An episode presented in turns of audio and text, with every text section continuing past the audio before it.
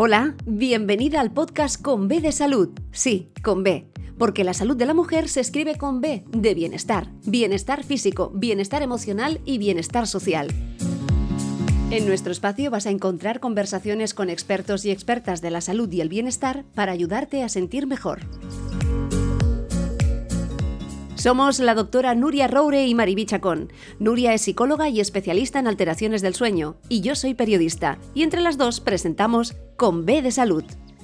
Cuando alguien no está bien, pero va al médico y no tiene un diagnóstico, se hace largo, es un peregrinaje, día tras día, cansancio, dolores, y no encuentra una solución. Entonces encuentra un ángel de la guarda, un médico que le dice, a lo mejor lo que tú tienes es fibromialgia. Y ahí empieza la solución. Empieza la solución a muchos problemas, a una palabra que hace unos años no sabíamos ni pronunciar, ni conocíamos lo que había detrás de la fibromialgia y sobre todo del síndrome de la sensibilización central, que este es otra historia, otro tema que también hablaremos con nuestro protagonista. Nuria, supongo que muchos de tus pacientes, algunos de ellos, algunas de ellos, porque mayoritariamente la fibromialgia se vive en femenino, tienen esta enfermedad. Pues sí, porque como nos explicará el entrevistado de hoy, tiene una relación directa con las alteraciones del sueño.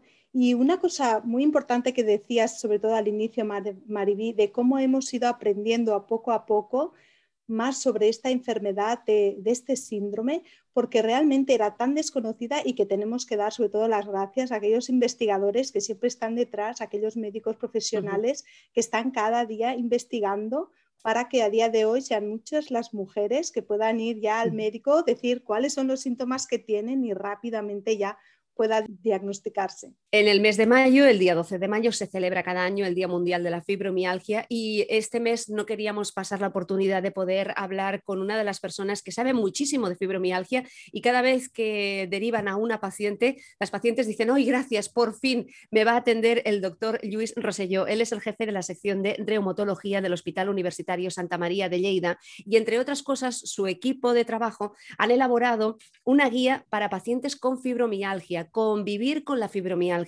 Doctor Luis Roselló, gracias por atendernos en Conve de Salud. Hola, buena tarde. Bueno, primero de todo, doctor, cuando tenemos que hablar de la fibromialgia, ¿a qué nos estamos refiriendo? la, fibromialgia es una enfermedad eh, bien conocida, em, que ya, se habla de ella desde la OMS ya la reconoció como enfermedad de 1990.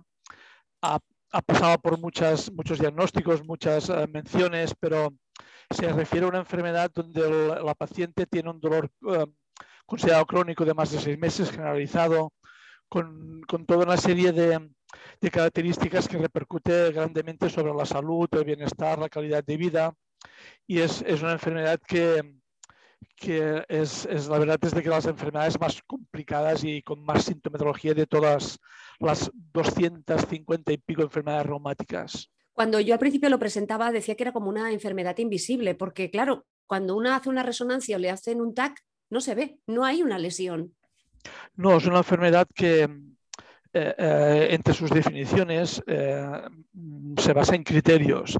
Es decir, que es una enfermedad que no tiene una determinación clara ni analítica ni de imagen y el diagnóstico es muy complicado a veces y nos seguimos todavía con criterios que han ido evolucionando desde el año 1990 hasta los últimos del 2016 en las cuales se incluye sobre todo los síntomas que son el dolor generalizado, insomnio, sueño no reparador, trastornos de, la memoria de la concentración y, y luego toda una serie de síntomas más. Usted, mm, doctor, ¿cuándo empieza a, a interesarse por la fibromialgia? Bueno, nosotros empezamos eh, como reumatólogo, asistimos a todo un grupo de pacientes que tienen dolor entre sus síntomas. Em, a partir de, más o menos del 2010, 2012, 2013, la sintomatología parece que fue el, aumento de casos fue muy importante. En, nuestra unidad del Hospital Santa María de reumatología creamos una unidad específica para la fibromialgia y a partir de entonces pues nos dedicamos un poquitín más, no yo, solo, sino con un grupo de personas en las cuales estamos un psicólogo, una enfermera, fisioterapeutas, eh, administrativas y todo un grupo de gente que nos dedicamos a tratar exclusivamente la enfermedad. O sea que la, la, eh, la importancia de, de, de, dedicarnos a la enfermedad es el gran aumento de casos que estamos viendo últimamente. Doctor, ¿por qué cree que hay más, ah, más casos de fibromialgia actualmente que hace unos años? Bueno, hay muchas teorías, ¿no? Pero una de ellas es quizás el nivel de vida que llevamos. Que, la, enfermedad es una enfermedad que, que, es invisible, pero quien la padece sufre mucho, entonces eh, acude al médico, ¿no? Y, y, y, claro, cuando, cuando tú ves que hemos pasado de un 0,5% a nivel 2006-2007 a un casi 3-4% de, de, afectación de personas a, a, datos de hoy mismo, pues entonces lo que, lo que nos ha dado pie de que probablemente hay un gran aumento. El por qué no se sabe, ¿no? Hay muchas teorías, una de ellas puede ser incluso la, el hecho de que la gente tenga mayor acceso al, a, a la visita médica, o sea, la visibilidad de la enfermedad, eh, siendo nosotros unidad, la persona que estaba en casa sufriendo, pues ah, se ha enterado de que existe una unidad de que asiste este grupo de pacientes y entonces van al médico de atención primaria que nos deriva a nosotros. Otra teoría puede ser la infecciosa y, varias más, pero bueno, el caso es que hay un, importante aumento de, casos últimamente. Mm, doctor, ah, en Lleida tenemos un clima extremo, tanto en invierno como en verano. ¿El clima afecta que nos sintamos mm, peor o, que podamos tener alguna crisis dentro de, la fibromialgia, dentro de esta enfermedad? Yo creo que el, clima infirme eh, incide en la sintomatología. Quizás no en el, número de casos, ¿no? porque eh, hay igual aumento del número de casos en, nosotros que estamos en el norte del, del país como en el sur. Lo que pasa es que quizás a la, las personas afectadas durante el invierno, que es cuando más, más sufren la articulación o, el cuerpo, eh, la sintomatología es, es, sintomatología es, es, peor, ¿no? para decirlo así, que no en verano. Pero no influye sobre el número de casos. Yo pienso que estamos igual en cualquier temperatura. Y mm, en cuanto a la causa, ¿podríamos hablar que existe una causa genética? ¿Es hereditario la fibromialgia? Bueno, es lo que se habla, ¿no? Y em, estas enfermedades que son un poquitín como desconocidas suelen tener muchas teorías etiopatogénicas y como causa varias teorías. Una de ellas es la genética, que es la quizás, la quizás está más en boga porque nos encontramos familias de personas afectadas, madre, hija, una tía, hermanas. Eh, pero bueno, también existen otras teorías que, podrían ser la, hormonal o del mismo carácter.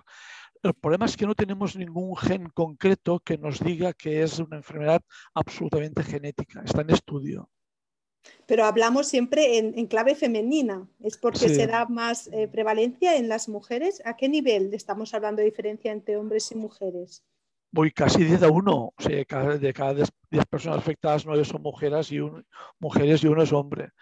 Y luego está la teoría hormonal, la que la que se comenta como el número de los estrógenos como causante de, la enfermedad. De hecho, es una enfermedad de que en la menarquia, antes de la menstruación, nosotros no tenemos casos. Y curiosamente, con la menopausia, eh, vemos que la gente, las, las, mujeres mejoran de la sintomatología. Un caso curioso es la mujer embarazada, que durante nueve meses casi no tiene sintomatología de fibromialgia. Luego, con el embarazo, se reproducen y a veces incluso con mayor eh, gravedad los síntomas. Una, cosa curiosa. Porque estamos hablando que, este síndrome o esta enfermedad no tiene un curso estable, digamos que va teniendo como distintos picos y cada cuándo puede darse. ¿Hay una ritmicidad en, este, en estos picos o en este aumento de la sintomatología?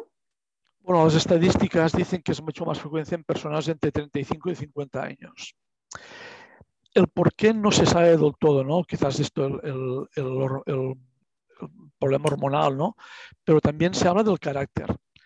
a lo mejor quizás en, las personas de entre 35 y 50 años a veces es cuando más problemas tenemos. O sea, los hijos en edad eh, adolescente, eh, tenemos mayor carga laboral, a lo mejor mayor carga económica, quizás tan el carácter diferente, o sea, eh, se habla de muchas teorías, ¿no? O sea, no, no solo podríamos hablar de, un problema genético o hormonal, sino también un problema de carácter. Claro, de ahí que se hable muchas veces de que a veces estrés, ¿no? Un estrés psicológico, un estrés eh, ansioso puede generar también fibromialgia. De ahí que muchas veces se pensara, antes se creía que era un síndrome psicosomático, ¿no? que sería como una respuesta eh, de nuestro cuerpo a una situación estresante. Bueno, pues esto es otra de las teorías, ¿no? que parece ser que, que cuando sobre un terreno abonado, que podría ser un, lo que hablamos, ¿no? genético, hormonal, de carácter, hubiera un factor desencadenante. Y entre los factores desencadenantes siempre se ha hablado de virus, el tabaco, tóxicos y también algún problema eh, psicológico una separación, un, problema económico, un, una mejor un, duelo. Y es aquí donde, donde actúa lo que, lo que estás llamando, Nuria, sobre el, problema psicosomático. ¿no? Es que el soma que afecta al cuerpo y se transforma en enfermedad. Pero bueno, y no sabes dónde empieza y, qué, y dónde acaba, ¿no? Si es que el cuerpo ya estaba afectado y el problema somático, psicológico le afecta, o ya tenías un problema psicológico y esto te afecta al cuerpo, ¿no? Es la, gran, el, gran dilema que tenemos en esta enfermedad. Primero aprendimos a decir fibromialgia, después le pusimos un apellido, síndrome de fatiga crónica, pero además ahora se habla de fibromialgia con el síndrome de fatiga crónica y el síndrome de sensibilización central. Más difícil todavía, ¿no, doctor? Sí. Bueno, esto es eh, eh, la tendencia que tenemos los médicos o la gente sanitaria es agrupar las enfermedades para no tener tantas enfermedades, pues agruparlas, ¿eh?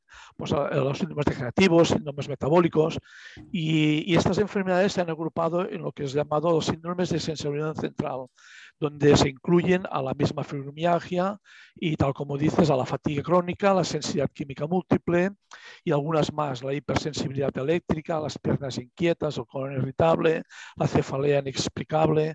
Son todo un grupo de, enfermedades que se agrupan todos dentro de lo que estás llamando de síndromes de sensibilidad central, pero es un simple hecho de agrupación, pero son enfermedades diferentes, con sus características diferentes.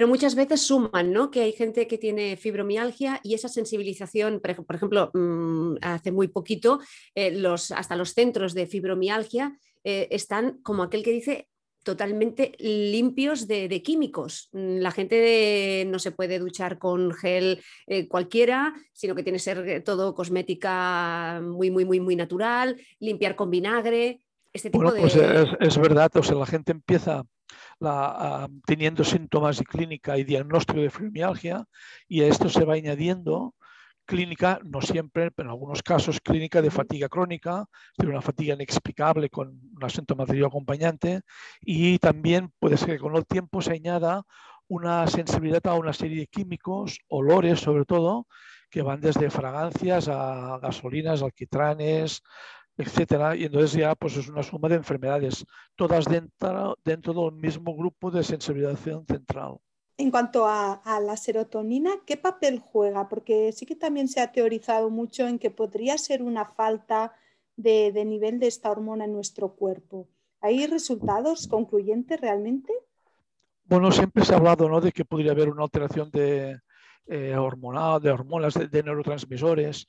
Y mm, el, el, hecho de que sobre todo en, en esos enfermos lo que predomina más es el dolor, siempre se ha intentado buscar un marcador que nos diga que el dolor es debido a eh, un aumento o disminución de serotonina, el citocromo P o la, la sustancia P. La, la, eh, bueno, es, son marcadores que se han ido buscando, pero no hay nada con, que, nos haya dicho que un déficit de serotonina puede ser el causante de la enfermedad. Es un marcador quizás más. De hecho, entre los tratamientos que se da la fibromialgia son recaptadores de serotonina, que son los antidepresivos, los tricíclicos sobre todo, que, es, que, son unos eh, son recaptadores de serotonina y parece que dan alguna mejoría en alguno de los síntomas de la fibromialgia. Pero decir que es una enfermedad con un déficit de serotonina eh, no, no está del todo eh, demostrado. Claro, pero es curioso que sí que estos tres o cuatro síntomas más principales, como puede ser ¿no? la, falta de sueño, un sueño no reparador, eh, lo que es el dolor crónico, también la alteración del estado de ánimo y la alteración del apetito, sí que son todos ellos síntomas que se regulan mucho por este eje de la serotonina. Y además, curiosamente, pues, en estos tratamientos ayudan. El problema de la serotonina que en, cuando se empezó a hacer estudios, yo mismo pedía siempre la serotonina a los pacientes cuando vienen a la primera visita. Se puede pedir una determinación analítica de sangre normal y corriente. Lo que pasa es que después los, los diferentes estudios que fueron saliendo, se vio que los déficits de serotonina también se veían en otras enfermedades no fibromialgia pues se veía, por ejemplo, pues en gente que tiene insomnio crónico, en gente que tiene depresión, ansiedad, eh, estrés, y entonces pues se dijo, bueno, pues tampoco no es un marcador bien definido de la fibromialgia, no, sino que se da en otras enfermedades.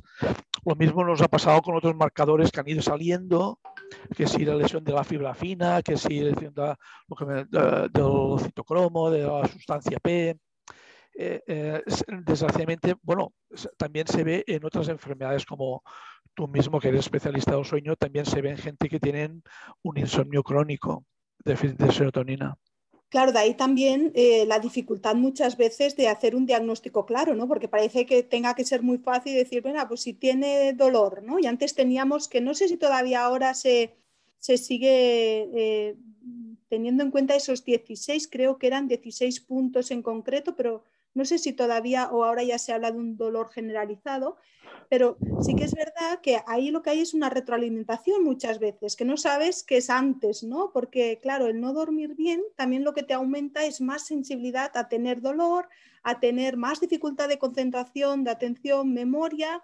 Entonces, claro, muchas veces lo que haces es como retroalimentarse los mismos síntomas. Entonces no sabes si realmente la causa principal es el dolor o es la alteración del estado de ánimo, es decir, que haya un estado depresivo o ansioso, o realmente eh, la causa principal es el insomnio, ¿no? Porque todos ellos están como muy, muy mezclados y entre ellos se van retroalimentando y aumentando. Entonces, claro, eh, también es complicado en este sentido hacer un, diagnóstico claro, ¿no?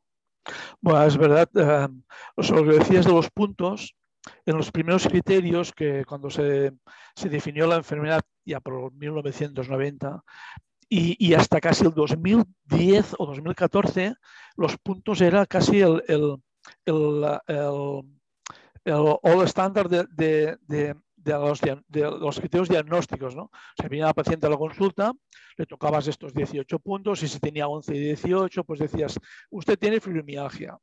Pues em, yo pienso que, um, eh, de manera lógica se sacaron porque no, no eran 18, eran, eran 100 puntos. O, Y esto, esto ya no es criterio y ahora sí que se dice, tal como dices tú, cuando tienes un dolor generalizado que afecta a los cuatro cuadrantes, se considera un criterio y por ya incluso sin tocar al paciente. Eh, sobre lo que comentas del insomnio, esto es un punto muy interesante. De hecho, yo es de las cosas que siempre insisto en, cuando pregunto, cuando pregunto a los pacientes entre los síntomas, les digo si duermen bien. Y te diría que el 80-90% de, de, pacientes dicen que duermen mal. Y mm, e, ellos dicen, no, duermo muchas horas, pero me despierto muchas veces. O sea que es un sueño que decimos, pues, uh, o insuficiente, no sé cómo llamáis vosotros, ¿no? Pero sin duda es un sueño no reparador. O sea, se levanta al día siguiente, pues peor incluso que cuando se fueron a dormir. Y, pero a pesar de todo, se han hecho estudios, yo incluso aquí hace tiempo hicimos un estudio con la unidad del sueño, que también tenemos aquí con, neurólogos, eh, y a unos pacientes les hicimos la típica prueba del, del, SAOS, a ver si tenían alteración con el CPAP, y, y, no llegamos a ninguna conclusión. O sea, que tampoco no, no, no quedó claro el motivo del por qué no duermen. O sea, no, no era, no era motivado porque tenían un apnea del sueño, ni despertares por, por el típico síndrome del SAOS. ¿no? Y, y, seguimos pendientes de saber por qué no duermen. Es, es, una cosa que además, además es curioso porque cuando consigues al paciente que duerma horas suficientes, el paciente mejora mucho. Y Luis, una cosa también muy interesante. ¿Por qué sí. hay algunas parejas que cuando se le diagnostica la fibromialgia dejan de estar juntas? No sé si hay algún estudio que esto lo corrobore, ¿eh? pero yo conozco algunas personas que se le han diagnosticado fibromialgia y lo han dejado con sus parejas. Bueno, esto es un, es un tema que quizás te resolvería más el psicólogo que yo. pero no, como pero tenemos bueno, a Nuria, ahora le preguntaremos también. Sí. Pero bueno, por la, por la, experiencia, yo pienso que puede ser multicausal. Eh, a veces incluso la, la fibromialgia puede venir por una mala relación de pareja. Ya no es que la fibromialgia cause mala relación, sino que hay una relación anterior a la fibromialgia. Cuando ya hay una mala relación anterior, la fibromialgia no ayuda, no ayuda a nada. Eh, luego hay cosas que se entienden, ¿no? O sea, eh, eh, curiosamente, cuando, en muchos casos, cuando la pareja decide separarse, en algunos casos la, la, persona mejora de la sintomatología, mejor porque ya había una mala relación anterior. Luego está la cosa de que a veces también convivir con una persona con fibromialgia no siempre es aceptable por parte de la pareja.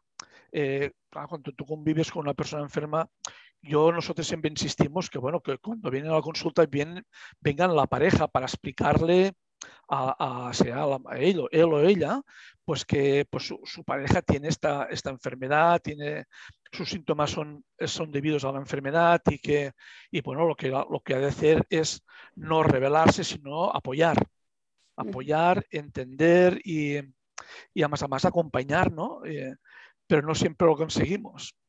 Y, es, una cosa que, es bastante frecuente. De hecho, en algunos estudios se habla de como una de las principales causas de separación de pareja el hecho de que uno de los miembros tenga fibromialgia. Porque, doctor, eh, ¿la fibromialgia se cura o el que es fibromiálgico lo es siempre? Es decir, en el momento que ya te diagnostican esta patología, ¿ya la tiene siempre o puede llegar a curarse la persona? Bueno, yo, yo hace años que estoy diciendo de que probablemente no hay una sola fibromialgia. Podría haber más de una. Por ejemplo, la fibromialgia pura, la que viene ya desde pequeño, la que, la que está quizás ya más relacionada con un problema, lo que comentábamos antes, de genético, eh, quizás hormonal, quizás neurotransmisores, un dolor con lesión de fibra fina, esta no tiene cura. Hay, hay, subidas y bajadas, hay crisis, hay temporadas que el paciente se puede encontrar muy bien, pero luego existe una fibromialgia que también la gente a veces también los define como fibromialgia, pero quizás no es fibromialgia, sino que es fibromialgismo. Es decir, como Parkinson y Parkinsonismo. Es decir, que tú tienes síntomas de fibromialgia, pero no os ven bien una fibromialgia. Puede ser, por ejemplo, un duelo, cuando tienes un duelo, una pérdida de un familiar de, de primera línea o, una alteración eh, eh, de pareja.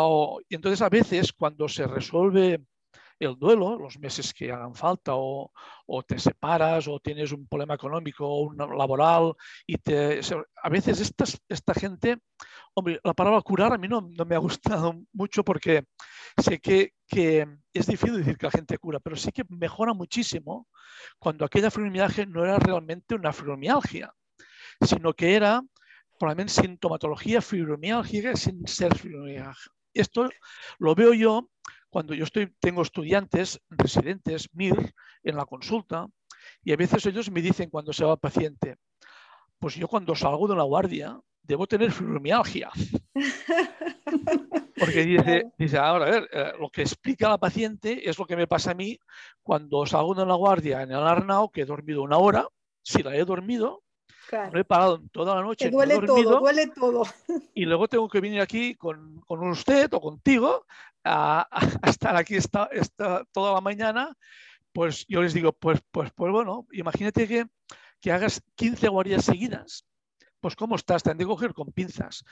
Y entonces esto quizás sea em, esta fibromialgia que a lo mejor puede, que igual no era una fibromialgia pura, pero insisto que la fibromialgia pura, la, la típica, la que está definida, la que te dicen los libros, yo creo que curación todavía no la tenemos, desgraciadamente.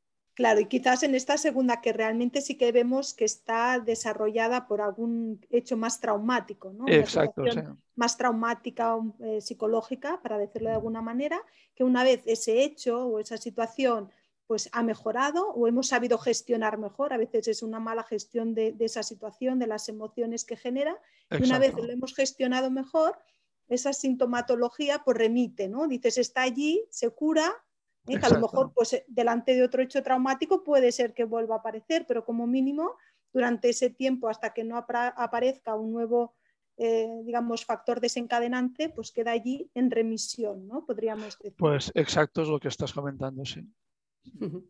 Bien, desde el Hospital Santa María, desde el Hospital Universitario Santa María, eh, como jefe de la unidad de reumatología y que tienen también a todas las pacientes de fibromialgia y los síndromes de sensibilización central, han elaborado una guía para pacientes con fibromialgia, para convivir con la fibromialgia. Es una guía gratuita que está en la página del hospital y que se puede descargar cualquier persona. No sé si llevan contabilizadas, doctor, las, eh, las descargas. Pues eh, hace días que no lo pregunto, pero como unas 14, 15 descargas diarias y llevamos unos tres meses que lo pusimos en la web y también eh, lo estamos promocionando desde la misma consulta, pues yo pienso que habrá pues, cerca de mil o, o más de mil quizás ya descargas. Porque estábamos hablando de un número pequeño de personas que se diagnostican fibromialgia, pero convivir con la fibromialgia no es fácil. Al principio nos explicaba el doctor que ha sido una guía que está hecha con todas las personas, todos los profesionales que están visitando a estas personas que se le diagnostican. Hablan de hábitos de alimentación, hábitos saludables, sueño, pareja, sexo. O sea, se habla de todo en esta guía. Bueno, eh, la historia de la guía es, esta. ¿no? Nosotros cada año hacíamos una jornada de actualización de la enfermedad. O sea, llevábamos como las nueve jornadas. Con la pandemia, pues eh, por motivos de, lógicos no dejamos de hacer las jornadas. Y entonces, y también a la vez también hacíamos grupos, talleres en la unidad y también tuvimos que pararlos porque no se podía, no se podía hacer nada presencial. Entonces, toda la gente que estamos haciendo algo de investigación o, los miembros de la unidad sobre el fibromialgia, decidimos plasmarlo en papel, o sea, hacer, una guía. Y de hecho, la mayoría de los, de de los capítulos de la guía son lo que estamos haciendo en los talleres y en los grupos. Las personas que hemos hecho la guía, todos son los mismos de la unidad y también nos hemos servido de gente externa que sabemos que estaban investigando sobre la fibromialgia, como por ejemplo pues unos profesionales de, la sección de deportes del, del INEF, o también pues, eh, ha participado una sexóloga, ha participado gente especialista en, dieta de la fibromialgia y entre todos hemos hecho una guía que hemos, eh, decidimos hacerlo como si fuera, en, puedes escalar como una web, ¿no? El http dos puntos dos barras y poner todo junto con vivirconfibromialgia.com se descarga gratuitamente y esto em, ha, facilitado que pueda llegar a todos sitios, incluso... Nosotros vamos a dejar el enlace hoy ¿eh? en el podcast y así de esta manera cualquier persona que le interese lo vamos a poner para que se lo pueda descargar de manera gratuita. Bueno, y nos planteamos incluso hacerla en inglés. Ahora veremos después del verano si, si ha habido suficiente descarga o interés para hacer también una, eh, pasarla a, inglés ¿no? para incluir incluso más, más extensión de la, de la, misma guía. Y vamos a hacer un, un spoiler, no sé si sea así un spoiler, de cuáles son aquellas dos o tres eh, bueno, pues hábitos o conductas que pueden hacer las pacientes que nos estén escuchando que tengan fibromialgia que les puede ayudar a tener una mejor calidad de vida. Yo pienso que hay tres puntos muy importantes. Eh, sobre la fibromialgia. Uno de ellos es el ejercicio. El ejercicio es fundamental porque la, enfermedad eh, lo primero que ocasiona es, es dolor y el dolor ah, provoca inmovilidad. La movilidad a la vez provoca una pérdida muscular y esto provoca más fatiga. O sea, el ejercicio es fundamental. Otro punto es el sueño. El sueño es una cosa que insistimos mucho. Nosotros incluso hay un capítulo dedicado al sueño que te invito que si le hacemos, porque la intención de la guía, la intención de la guía del manual es, cada año ir cambiando, ¿no? aportando nuevas cosas. Al, hacer así en la web, da la posibilidad de, cambiarlo sin tener que hacer otro libro nuevo. Y entonces, pues te invito, Nuria, que nos ayudes o que si quieres hacer el capítulo sobre el sueño, aprovecho, ¿no? Y, el sueño es, fundamental. O sea, hay dos cosas con el ejercicio, el sueño. La dieta también es muy importante. Y luego el no sufrir. O sea, también el uso de fármacos, yo pienso que también es útil. Incluso nosotros hay un apartado que nos ha, ayudado la, la, clínica del dolor del Hospital Arnaldo Villanova, doctor Montero, que pues, ha hecho su aportación, porque a veces el dolor es, es eh, para las pacientes afectadas es insoportable y suerte teníamos de profesionales como los de la Clínica del Dolor que nos dan su, ayuda. O sea, yo pienso que son fundamentales estos puntos. Es fantástico porque muchas veces desde ciudades pequeñas como la nuestra, ciudades medianas, se pueden hacer trabajos fascinantes como el que hoy estamos presentando, porque ¿se ha interesado algún otro hospital universitario de, esta guía, doctor? Bueno, que nos haya, que nos haya dicho, ha llamado a alguien para, pues de momento no, no, pero tampoco, a ver, mm, quizás sea porque es una guía muy dedicada al paciente. Tampoco no es una guía dedicada a los profesionales. Quizás nosotros también tenemos entre las personas que han ayudado la, Pilar Montesó, que es una profesional, una enfermera de, Tortosa, que ella sí que trabaja con, la, con, gente de la Universidad de, de las Terres del Ebre. Y aquí sí que, que, hemos hecho mucha aportación y sé que ellos nos han, nos han pedido a ver cómo lo hemos hecho, por si también podían montar una web.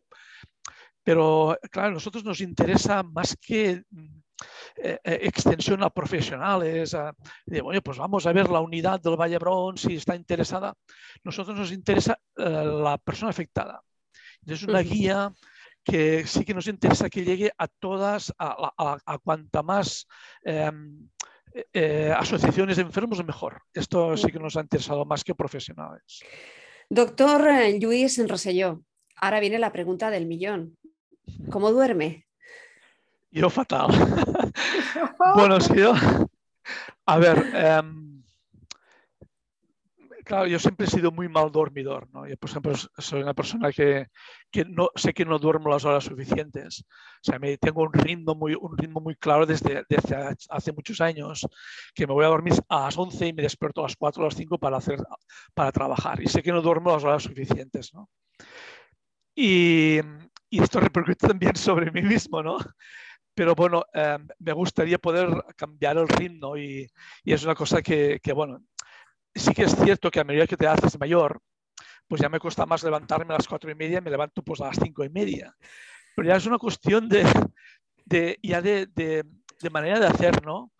Y, pero sí que, sí que tendría que dormir más horas. O sea, aprovecho que está aquí Nuria para comentarle, ¿no? Y entonces dice que para envejecer mejor, ¿no? Para decirlo así, o para hacerte mayor mejor, hay que dormir muchas más horas, ¿no? Y esto es una, es una de las cosas que tengo en mente de, solucionar. Sí que es verdad que hablamos de que como mínimo necesitamos unas seis horas de sueño y que estas horas sean de calidad, que sean horas seguidas. Sé que muchas de las personas que realmente eh, pues tenéis mucho trabajo intelectual, aprovecháis esas primeras horas de la mañana, que es cuando el mundo está más silencioso, eh, más parado, donde le sacáis mucho más rendimiento.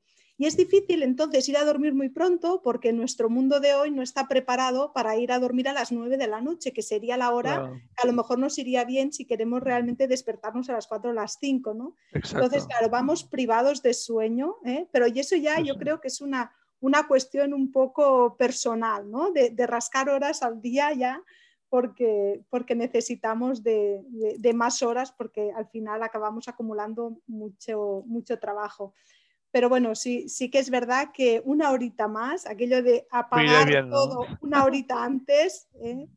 Que no te iría mal, doctor, que no te iría mal. No, no, no. El problema es que te acostumbras, ¿no? Y a veces cuando digo, bueno, pues no tengo nada que hacer, pues te despiertes igual a las cuatro y media y, claro. y ya estás, ¿no? Bueno. Pues bueno, pues ya que estoy, voy a aprovechar. Hoy nos ha acompañado el doctor Lluís Rosselló, jefe de la unidad de reumatología del Hospital Universitario Santa María de Lleida. Entre otras cosas, ellos tienen una guía elaborada para pacientes con fibromialgia cómo convivir con la fibromialgia, que vais a encontrar el enlace en los apuntes del podcast. Nuria, yo creo que ha sido como unos 35 eh, minutos muy bien aprovechados porque hemos atacado al doctor por todas bandas. ¿eh? Doctor, no sé si querrá volver a venir porque no hemos parado, hemos hecho pim, pam, pim, pam. no, no, al contrario, además... ¿eh? He aprovechado para hacer consultas, ¿no? O sea que muy bien, muy bien. Ya la he invitado a participar en la guía, me, ha, me di a ver si duermo suficiente. Muy bien, hombre, perfecto, muchas gracias. Ha sido muy productivo, ha sido productivo y esperemos que también eh, nuestras oyentes lo consideren así, que puedan también pues sacarle provecho a todo lo que hemos hablado en los últimos minutos. Muchísimas gracias. A vosotros cuando queráis. Gracias. Y hasta aquí el episodio de hoy. ¿Te ha gustado? Pues regálanos una reseña y así nos haces felices. No dudes en suscribirte y recibirás aviso de cada nueva publicación. Te esperamos muy pronto en nuestro podcast con B de salud, porque la salud de la mujer se escribe con B de bienestar. Adiós.